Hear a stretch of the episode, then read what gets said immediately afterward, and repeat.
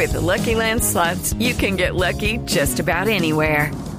This is your captain speaking. Uh, we've got clear runway and the weather's fine, but we're just going to circle up here a while and uh, get lucky. No, no, nothing like that. It's just these cash prizes add up quick. So I suggest you sit back, keep your tray table upright, and start getting lucky. Play for free at LuckyLandSlots.com. Are you feeling lucky? No purchase necessary. Void where prohibited by law. 18 plus terms and conditions apply. See website for details. Eh, está con nosotros Joana, Joana Chaparro. Joana, ¿cómo le va? Buenas tardes.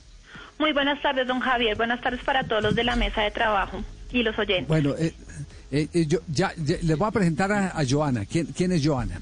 Joana es la esposa de un exárbitro eh, que hoy es eh, analista Sí, señor. arbitral, Ajá, en la pero es una es una mujer es una mujer eh, con todos los árbitros que uno habla. Eh, dice, pregúntele a Joana, eh, consulte con Joana, eh, porque es una mujer que conoce de eh, EPE a APA, como decían, o del derecho al revés, todos los temas eh, reglamentarios del fútbol. Y hoy estamos en un gran debate en el que ni siquiera el VAR, que era eh, la solución para los males de sospecha, se ha podido salvar. Usted desde eh, la barrera, desde, desde fuera de la cancha, ¿cómo está viendo el tema del nivel arbitral en Colombia? Bueno, pues básicamente este año digamos que han existido varias complicaciones, sobre todo por la coordinación de los árbitros con respecto a los árbitros que trabajan en el bar. Eh, pues para nadie es un secreto que, y siempre lo he mantenido, que eh, los árbitros eh, bares necesitan capacitación urgente por parte de la Federación Colombiana y pues esto no ha sido posible. De hecho, eh, como siempre lo he mencionado, los árbitros eh, los miran más como un gasto y no como una inversión a largo plazo. Entonces, eh, acá falta unificación de criterios y capacitación VAR para los árbitros.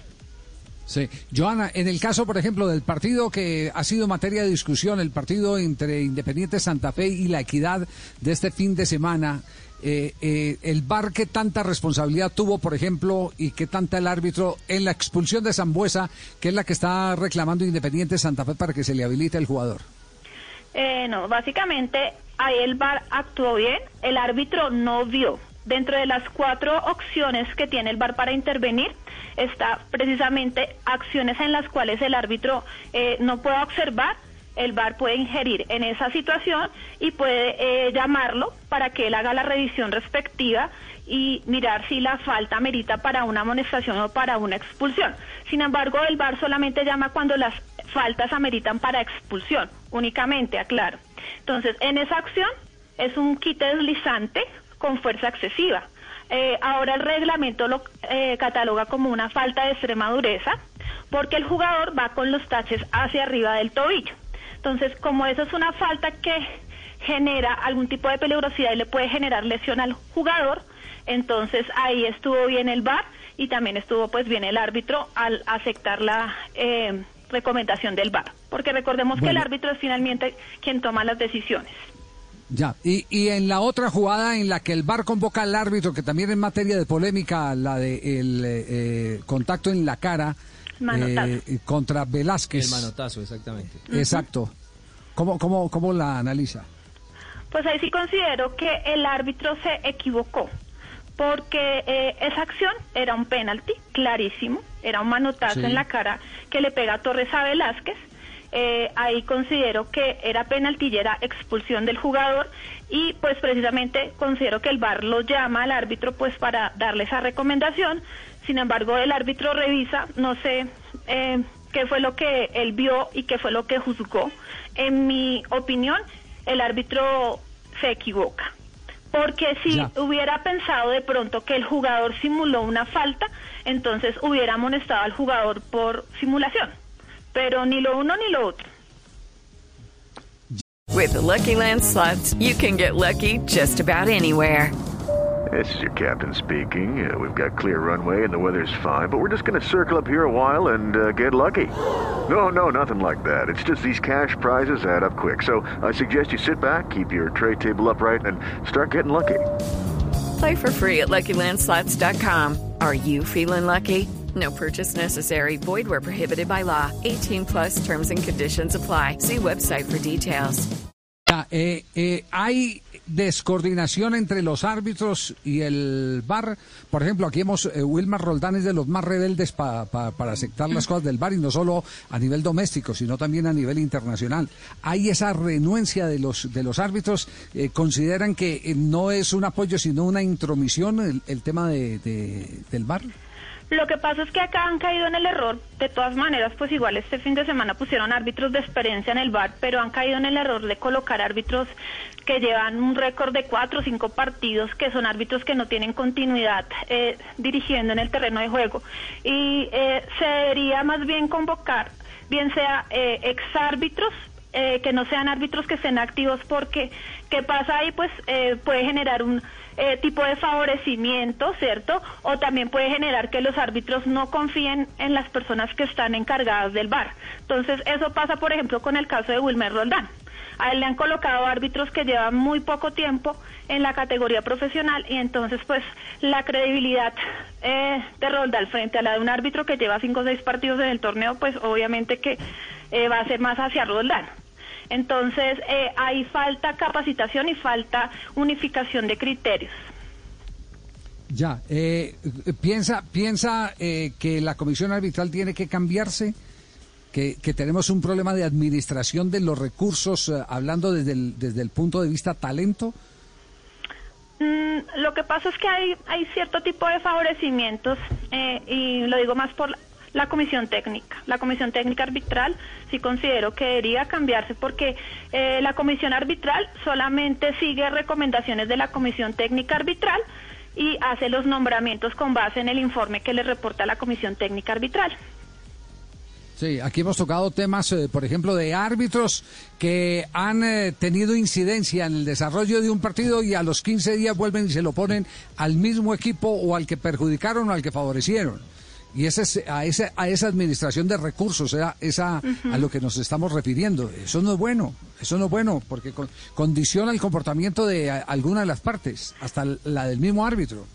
Exactamente, acá les imponen sanciones eh, las sanciones se las imponen de, de, forma que no es equitativa, porque hay árbitros que se equivocan y les pueden, eh, digamos, fácilmente colocar cinco o seis fechas de suspensión, y árbitros que cometen los mismos errores de tipo técnico, porque a un árbitro se le sanciona por errores de tipo técnico, eh, entonces ahí es donde viene, sancionan eh, una fecha y ya en la otra fecha están dirigiendo. Entonces lo que uno nos explica, eh, esa falta de coherencia en el momento de hacer, eh, digamos, la, la, referenciación para los nombramientos.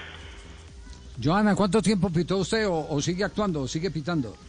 No, no, señor, yo duré aproximadamente 17 años.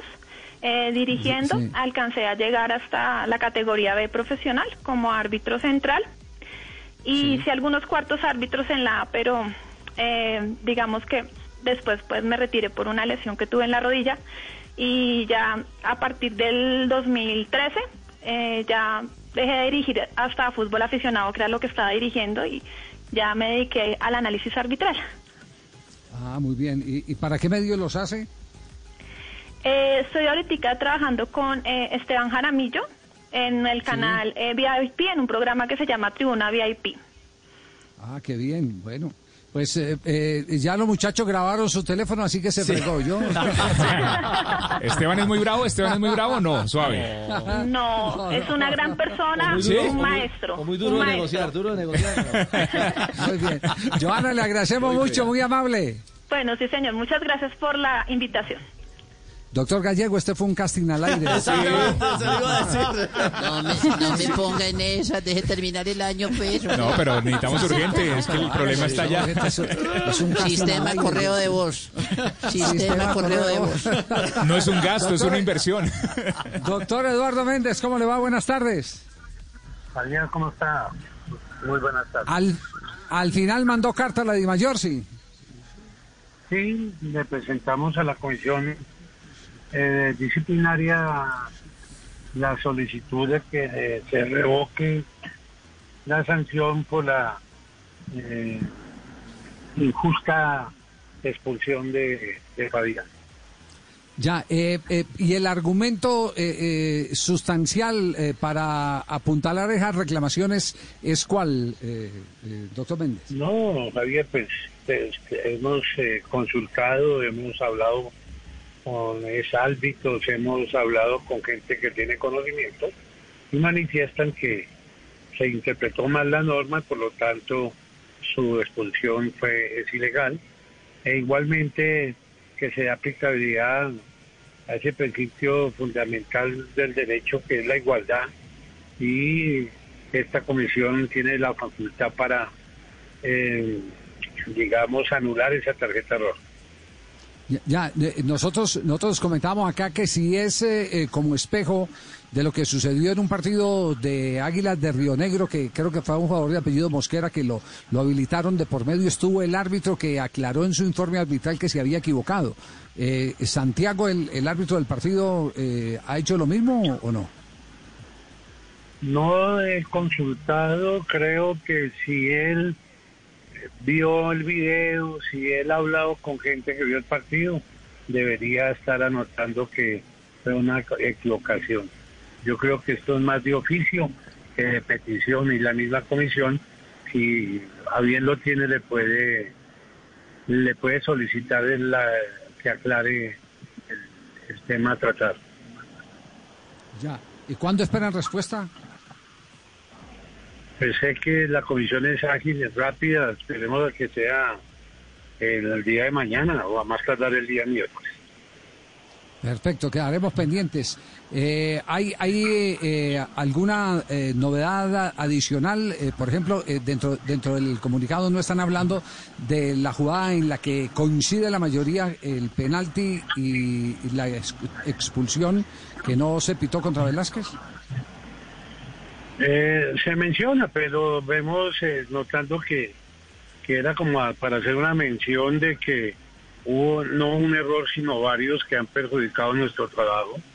Dentro de eso se habló de la expulsión del jugador, del jugador Fabián, sobre el penalti que se dejó de pitar y la expulsión del jugador en ese momento, que había cambiado totalmente el juego porque eh, muy seguramente si se convierte el penalti era un 2-0 eh, que el planteamiento para cualquier técnico puede ser diferente. Igualmente hablamos sobre una tarjeta amarilla que se le sacó a John Velázquez eh, por una posible falta contra el mismo que Simú, que, que hace el show en, el, la lateral cuando Fabián lo toca, aquí con Velázquez sin tocarlo, a los pocos minutos de iniciar el partido, lo condiciona con una amar- amarilla y usted sabe que eso va en detrimento y en el funcionamiento de un equipo. E igualmente se acotó sobre fuera lugar en el que se marcó el gol que nos convirtió el equipo rival.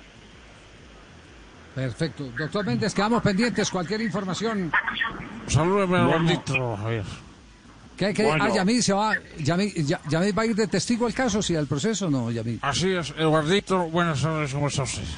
Ah, ya es de Eduardito, no. No, pero ¿cómo no decir? Somos finalistas, vamos a ser finalistas en fútbol en masculino y femenino. Qué gran trabajo. Sí. Y a mí espero que nos dejen llegar a las dos finales. Así es. Uy, oiga. Viva oiga, Santa porque, Fe. porque, oiga, porque ese penalti que le, que le dejaron de pitar en el fútbol femenino es como el finado Javier Giraldo Neira, catedralicio. Sí, sí. Ajá. También nos- vimos afectados ahí, un penalti muy claro, eh, donde la se ve claramente que la portera de Medellín va contra la humanidad de nuestra jugadora, la derriban las 18, pero tampoco se dio. Miremos y como siempre he dicho, ¿no? esto es de eh, seres humanos, los jueces son seres humanos y que han equivocado. Lo, lo, lo raro es que se equivocan desde diciembre del año pasado con, con Santa Fe, ¿no? Y como yo no hago protestas, como yo no salgo a la radio ni salgo a, a ningún lado a, a- a amenazar, a protestar, a, a exigir, entonces yo creo que se les está haciendo costumbre, ¿no? De todas formas, sigo creyendo en los árbitros, creo que son seres humanos y que se equivocan, sí, pero ojalá se equivoquen para todos, no para uno solo. Eh, profesor Queiroz, eh, enséñele la frase a- al doctor. Así es. eh, el que no llora no mama. Ah, muy Si quieren yo le doy unas clases de protesta y verdad eh, Uy, para poder no, llegarle y todas estas Tranqui- cosas. eh, Tranquilo, ¿no? tranquilo, don Gabriel, tranquilo, don Gabriel. Doctor, Es un doctor caldo de Méndez, cultivo estos árbitros, hola, no puede ser. Un abrazo, doctor Méndez, muchas gracias. A usted, Javier, muy amable, que tengan feliz día. Muy bien, oiga, este, It is Ryan here, and I have a question for you. What do you do when you win? Like, are you a fist pumper? A woohooer, a hand clapper, a high fiver. I kind of like the high five, but if you want to hone in on those winning moves, check out Chumba Casino. At chumbacasino.com, choose from hundreds of social casino style games for your chance to redeem serious cash prizes. There are new game releases weekly, plus free daily bonuses. So don't wait. Start having the most fun ever at chumbacasino.com. No purchase necessary. Group. Void were prohibited by law. See terms and conditions. 18 plus.